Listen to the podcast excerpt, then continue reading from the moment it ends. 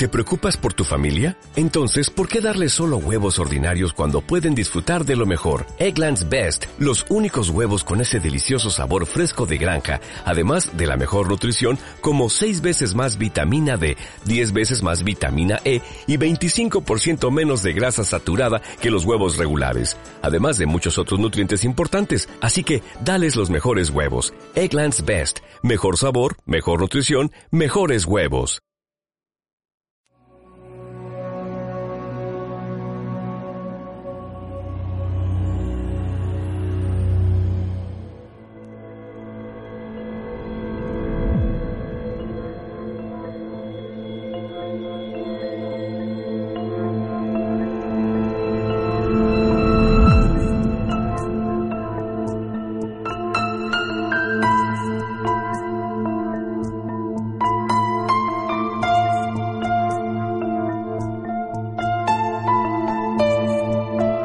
Aplauso humano. Ahora todas aquellas criaturas grises, cuya sed parca de amor nocturnamente satisface el aguachirle conyugal, al escuchar tus versos, por la verdad que exponen, podrán escarnecerte. Cuánto pedante en moda y periodista en venta humana, flor perfecta se estimarán entonces frente a ti, así como el patán rudimentario hasta la náusea, ozando la escoria del deseo. La consideración mundana tú nunca la buscaste, aun menos cuando fuera su precio una mentira, como bufón sombrío traicionando tu alma a cambio de un cumplido con oficial benevolencia. Por ello en vida y muerte pagarás largamente la ocasión de ser fiel contigo y unos pocos. Aunque jamás sepan los otros qué desvío, siempre es razón mejor ante la grey. Pero a veces aún dudas si la verdad del alma no debiera guardarla el alma solas, contemplarla en silencio y así nutrir la vida con un tesoro intacto que no profana el mundo. Mas tus labios hablaron y su verdad fue al aire. Sigue con la frente tranquila entre los hombres y si un sarcasmo escuchas, súbito como piedra, formas amargas del elogio, ahí descifre tu orgullo.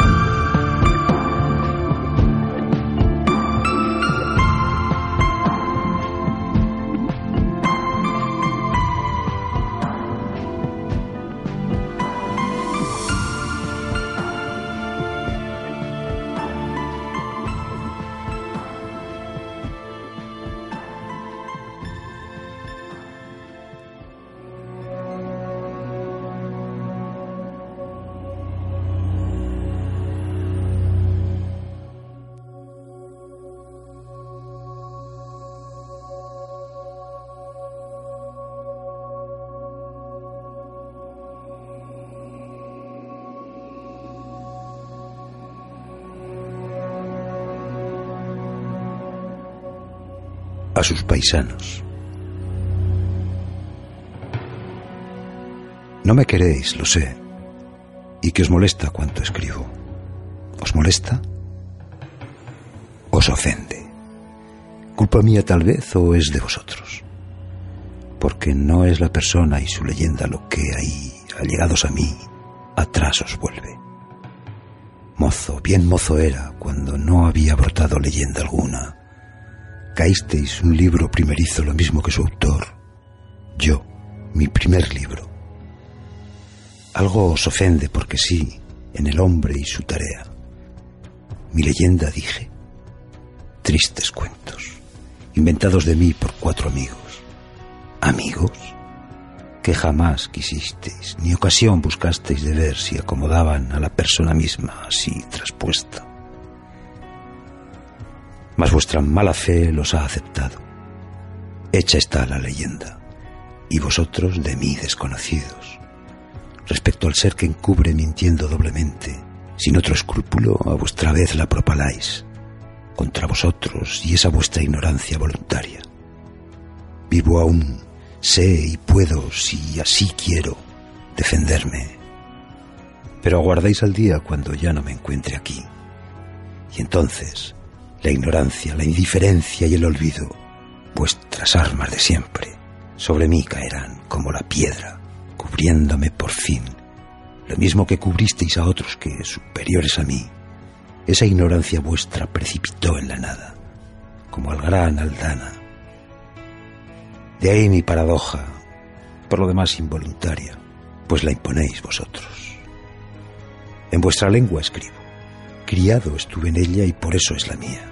A mi pesar, quizá, bien fatalmente, pero con mis expresas excepciones. A vuestros escritores de hoy ya no los leo. De ahí la paradoja. Soy sin tierra y sin gente, escritor bien extraño. Sujeto quedo aún más que otros al viento del olvido, que cuando sopla, mata. Si vuestra lengua es la materia que empleé en mi escribir, y si por eso habréis de ser vosotros los testigos de mi existencia y su trabajo, en hora mala fuera vuestra lengua, la mía, la que hablo, la que escribo. Así podréis con tiempo, como venís haciendo a mi persona y mi trabajo, echar afuera de la memoria, en vuestro corazón y en vuestra mente. Grande es mi vanidad, diréis, creyendo mi trabajo digno de la atención ajena y acusándoos de no querer la vuestra darle. Ahí tendréis razón, mas el trabajo humano, con amor hecho, merece la atención de los otros, y poetas de ahí tácitos lo dicen, enviando sus versos a través del tiempo y la distancia hasta mí. Atención demandando. Quise de mí dejar memoria, perdón por ello pido. Mas no todos igual trato me dais, que amigos tengo aún entre vosotros, doblemente queridos por esa desusada simpatía y atención entre la indiferencia. Y gracias quiero darles ahora, cuando amargo me vuelvo y os acuso. Grande el número no es, más basta para sentirse acompañado a la distancia en el camino. A ellos vaya así mi afecto agradecido. ¿Acaso encuentre aquí reproche nuevo? Que ya no hablo con aquella ternura confiada, apacible de otros días. Es verdad, y os lo debo, tanto como a la edad, al tiempo, a la experiencia, a vosotros y a ellos debo el cambio. Si queréis que ame todavía, devolvedme al tiempo del amor ¿Os es posible? Imposible como aplacar ese fantasma que de mí evocasteis.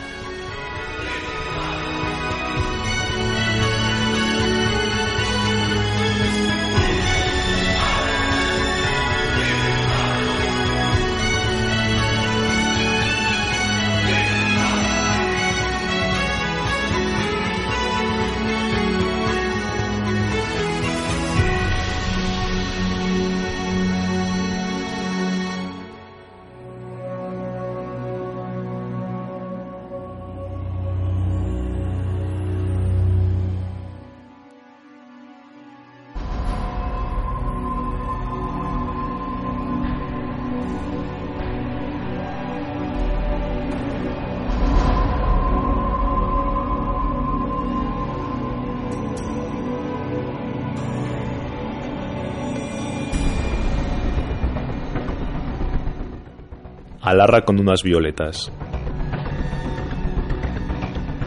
Aún se queja su alma vagamente el oscuro vacío de su vida, mas no pueden pesar sobre esa sombra algunas violetas, y es grato así dejarlas, frescas entre la niebla, con la alegría de una menuda cosa pura que rescatará aquel dolor antiguo.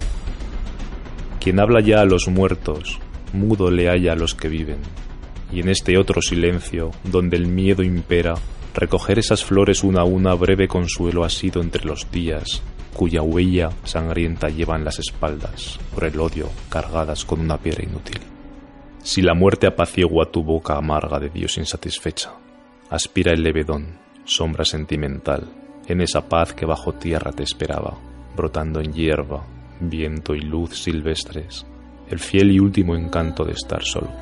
Curado de la vida, por una vez sonríe, pálido rostro de pasión y de hastío.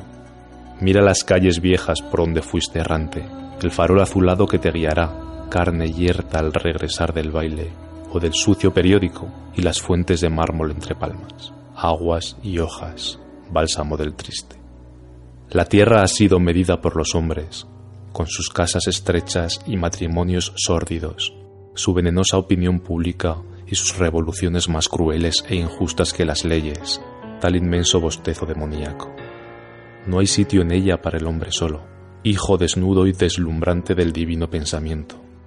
Y nuestra gran madrastra, mírala hoy deshecha, miserable y aún bella entre las tumbas grises de los que como tú, nacidos en su estepa, vieron mientras vivían morirse la esperanza, y gritaron entonces, sumidos por tinieblas, a hermanos irrisorios que jamás escucharon. Escribir en España no es llorar, es morir, porque muere la inspiración envuelta en humo, cuando no va su llama libre en pos del aire. Así, cuando el amor, el tierno monstruo rubio, volvió contra ti mismo tantas ternuras vanas, tu mano abrió de un tiro, roja y vasta la muerte, libre y tranquilo quedaste en fin, un día, aunque tu voz sin ti abrió un dejo indeleble. Es breve la palabra tal el canto de un pájaro, mas un claro jirón puede prenderse en ella de embriaguez, pasión, belleza fugitivas, y subir, ángel vigía que atestigua del hombre, allá hasta la región celeste impasible.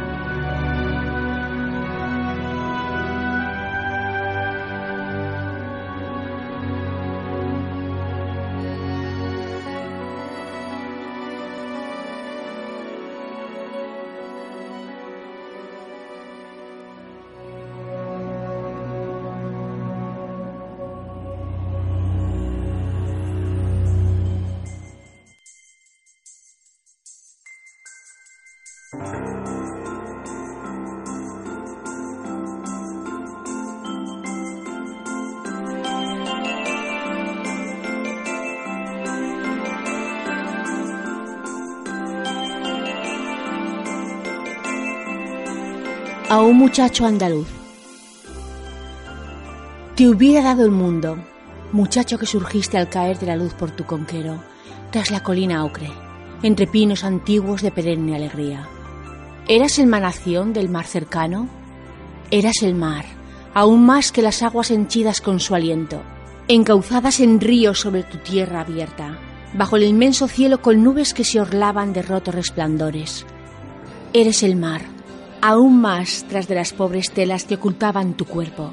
Eras forma primera, eras fuerza inconsciente de su propia hermosura, y tus labios, de fulmíneo bisel, eran la vida misma, como una ardiente flor nutrida con la savia de aquella piel oscura que infiltraba nocturno escalofrío. Si el amor fuera un ala, la incierta hora con nubes desgarradas, el río oscuro y ciego bajo la extraña brisa, la rojiza colina con sus pinos cargados de secretos, te enviaban a mí, a mi afán ya caído, como verdad tangible, expresión armoniosa de aquel mismo paraje, entre los ateridos fantasmas que habitan nuestro mundo. Eras tú una verdad, sola verdad que busco, más que verdad de amor, verdad de vida, y olvidando que sombra y pena acechan de continuo, esa cúspide virgen de la luz y la dicha, Quise por un momento fijar tu curso ineluctable.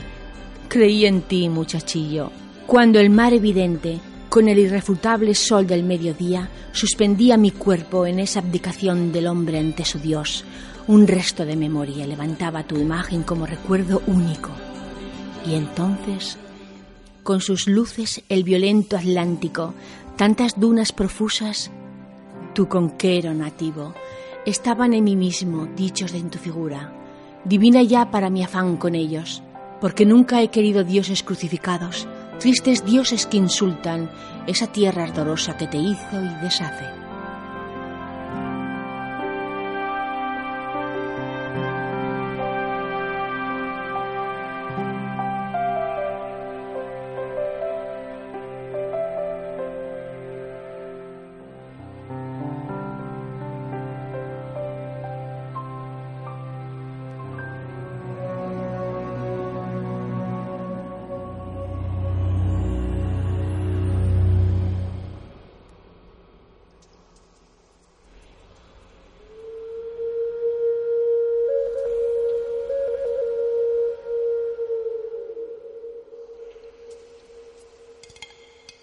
Noche de luna. Vida tras vida fueron olvidando los hombres aquella diosa virgen que misteriosamente desde el cielo con amor apacible asiste a sus vigilias en el silencio dulce de las noches. Ella ha sido quien viera los abuelos remotos, cuando abordan en sus pintados barcos, y ágiles y desnudos se apoderan con un trémulo imperio de esta tierra, así como el amante arrebata y penetra el cuerpo amado. Sus trabajos vio luego, sus cohabitaciones y otros seres menudos, inhábiles, gritando entre los brazos de los dominadores, y sus mujeres lánguidas sonreír débilmente la raza naciente. Miró sus largas guerras con pueblos enemigos y el azote sagrado de luchas fraticidas. Contempló esclavitudes y triunfos, prostituciones, crímenes, prosperidad, traiciones, el sordo griterío, todo el horror humano que salva la hermosura, y con ella la calma, la paz donde brota la historia. También miró el arado con el siervo pasando sobre el antiguo campo de batalla, fertilizado por tanto cuerpo joven, y en ese mismo suelo ha visto correr luego al orgulloso dueño sobre caballos recios, mientras la hierba, ortiga y cardo brotaban por las vastas propiedades. Cuánta sangre ha corrido ante el destino intacto de la diosa. Cuánto semen viril vio surgir entre espasmos de cuerpos hoy deshechos en el polvo y el viento cuyos átomos yerran en leves nubes grises, velando al embeleso de vasta descendencia su tranquilo semblante compasivo. Cuántas claras ruinas, con jaramago apenas adornadas, como fuertes castillos un día las ha visto. Piedras más elocuentes que los siglos, antes holladas por el paso leve, de esbeltas cazadoras, un neblí sobre el puño, oblicuo la mirada soñolienta, entre un aburrimiento y un amor clandestino. Sombras, sombras efímeras, en tanto ella adolescente como en los prados de la Edad de Oro, vierte azulada urna su embeleso letal sobre nuevos cuerpos oscuros que la primavera enfebrece con agudos perfumes vegetales. Allá tras de las torres su reflejo delata la presencia del mar, mientras los hombres solitarios duermen inermes en su lecho y confiados. Los enemigos yacen confundidos. Algo inmenso reposa, aunque la muerte aceche, y el mágico reflejo entre los árboles permite al soñador abandonarse al canto, al placer y al reposo, a lo que siendo efímero se sueña como eterno. Cuánta sombra ella ha visto surgir y ponerse, cuánto estío y otoño madurar y caer, cuántas aguas pasar de las nubes a la tierra de los ríos al mar, cuántos hombres ha visto desear y morir y renacer su anhelo eterno en otros, otros y otros labios. Mas una noche al contemplar la antigua morada de los hombres, sólo ha de ver allá el reflejo de su dulce fulgor, mudo y vacío entonces, estéril tal su hermosura virginal, sin que ningunos ojos humanos hasta ella se alcen a través de las lágrimas, definitivamente frente a frente, el silencio de un mundo que ha sido y la pura belleza tranquila de la nada.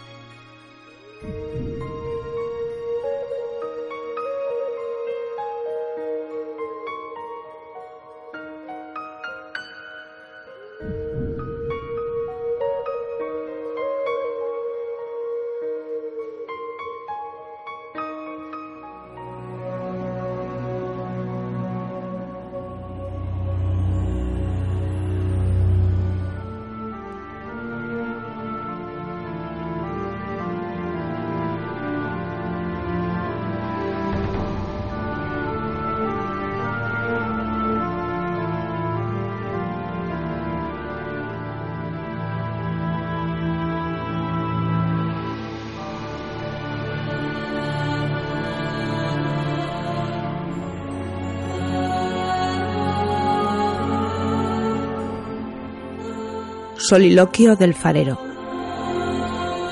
¿Cómo llenarte, soledad, sino contigo misma?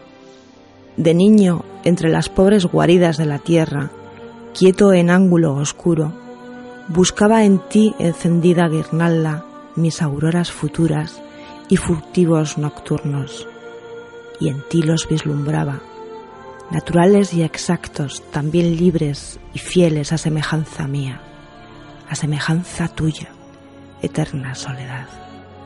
Me perdí luego por la tierra injusta, como quien busca amigos o ignorados amantes, diverso con el mundo, fui luz serena y anhelo desbocado, y en la lluvia sombría o en el sol evidente, quería una verdad que a ti te traicionase, olvidando en mi afán cómo las alas fugitivas su propia nube crean, y al velarse a mis ojos con nubes sobre nubes de otoño desbordado, la luz de aquellos días en ti misma entrevistos, te negué por bien poco, por menudos amores ni ciertos ni fingidos, por quietas amistades de sillón y de gesto, por un nombre de reducida cola en un mundo fantasma, por los viejos placeres prohibidos como los permitidos nauseabundos, útiles solamente para el elegante salón susurrado. En bocas de mentira y palabras de hielo, por ti me encuentro ahora el eco de la antigua persona que yo fui, que yo mismo manché con aquellas juveniles traiciones por ti me encuentro ahora constelados hallazgos limpios de otro deseo.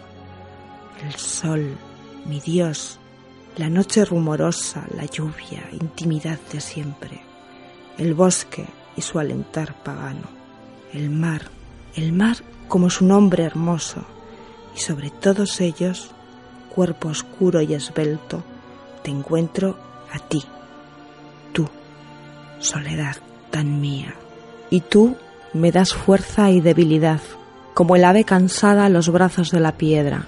Acodado al balcón, miro insaciable el oleaje, oigo sus oscuras imprecaciones, contemplo sus blancas caricias, y erguido desde cuna vigilante, soy en la noche un diamante que gira advirtiendo a los hombres, por quienes vivo, aun cuando no los vea, y así, lejos de ellos, ya olvidados sus nombres, los amo en muchedumbres, roncas y violentas como el mar.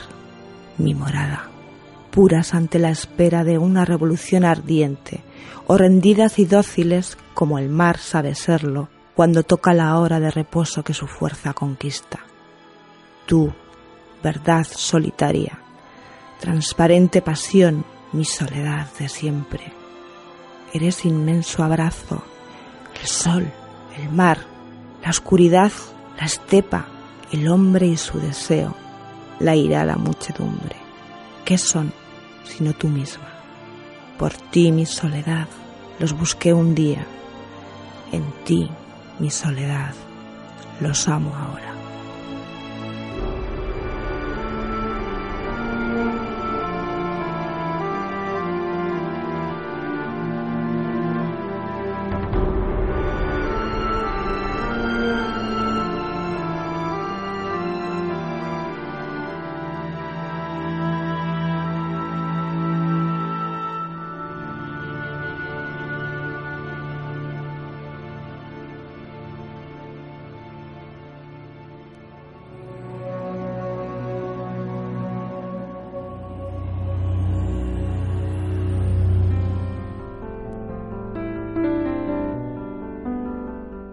La gloria del poeta. Demonio, hermano mío, mi semejante, te vi palidecer colgado como la luna matinal, oculto en una nube por el cielo, entre las horribles montañas, una llama a guisa de flor tras la menuda oreja tentadora, blasfemando lleno de dicha ignorante, igual que un niño cuando entona su plegaria, y burlándote cruelmente al contemplar mi cansancio de la tierra. Mas no eres tú, amor mío hecho eternidad, quien deba reír de este sueño, de esta impotencia, de esta caída. Porque somos chispas de un mismo fuego, y un mismo soplo nos lanzó sobre las ondas tenebrosas de una extraña creación, donde los hombres se acaban como un fósforo al trepar los fatigosos años de sus vidas. Tu carne, como la mía, desea tras el agua y el sol el roce de la sombra nuestra palabra anhela el muchacho semejante a una rama florida, que pliega la gracia de su aroma y color en el aire cálido de mayo. Nuestros ojos el mar monótono y diverso, poblado por el grito de las aves grises en la tormenta, nuestra mano hermosos versos que arrojan al desdén de los hombres. Los hombres tú los conoces, hermano mío. Mírales como enderezan su invisible corona, mientras se borran en las sombras con sus mujeres al brazo carga de suficiencia inconsciente, llevando a comedida distancia del pecho, como sacerdotes católicos, la forma de su triste Dios. los hijos conseguidos en unos minutos que se hurtaron al sueño para dedicarlos a la cohabitación en la densa tiniebla conyugal de sus cúbiles, escalonados los unos sobre los otros. Mírales perdidos en la naturaleza, cómo enferman entre los graciosos castaños o los taciturnos plátanos, cómo levantan con avaricia el mentón, sintiendo un miedo oscuro morderles los talones. Mira cómo desertan de su trabajo el séptimo día autorizado, mientras la caja, el mostrador, la clínica, el bufete, el despacho oficial dejan pasar el aire con callado rumor por su ámbito solitario. Escúchales brotar interminables palabras, aromatizadas de facilidad violenta, reclamando un abrigo para el niñito encadenado bajo el sol divino, o una bebida tibia que resguarde aterciopeladamente. El clima de sus fauces, a quienes dañaría la excesiva frialdad del agua natural. Oye sus marmóreos preceptos sobre lo útil, lo normal y lo hermoso. Óyeles dictar la ley al mundo, acotar el amor, dar canon a la belleza inexpresable, mientras deleitan sus sentidos con altavoces delirantes. Contempla sus extraños cerebros intentando levantar, hijo a hijo, un complicado edificio de arena, a que negase con torva frente lívida la refulgente paz de las estrellas. Esos son, hermano mío, los seres con quienes mueren a solas, fantasmas que harán brotar un día el solemne erudito oráculo de estas palabras mías ante alumnos extraños, obteniendo por ello renombre, más una pequeña casa de campo en la angustiosa sierra inmediata a la capital. En tanto tú, tras irisada niebla, acaricias los rizos de tu cabellera y contemplas con gesto distraído desde la altura esta sucia tierra donde el poeta se ahoga. Sabes, sin embargo, que mi voz es la tuya, que mi amor es el tuyo. Deja, deja por una larga noche resbalar tu cálido cuerpo oscuro, ligero como un látigo bajo el mío, momia de hastío sepulta en anónima yacija, y que tus besos, ese venero inagotable, viertan en mí la fiebre de una pasión a muerte entre los dos. Porque me cansa la vana tarea de las palabras, como al niño las dulces piedrecillas que arroja un lago, para ver entremecerse su calma con el reflejo de una gran ala misteriosa. Es hora ya, es más que tiempo de que tus manos cedan a mi vida el amargo puñal codiciado del poeta, que lo hundas, con solo un golpe limpio, en este pecho sonoro y vibrante, idéntico a un laúd donde la muerte únicamente, la muerte únicamente puede hacer resonar la melodía prometida.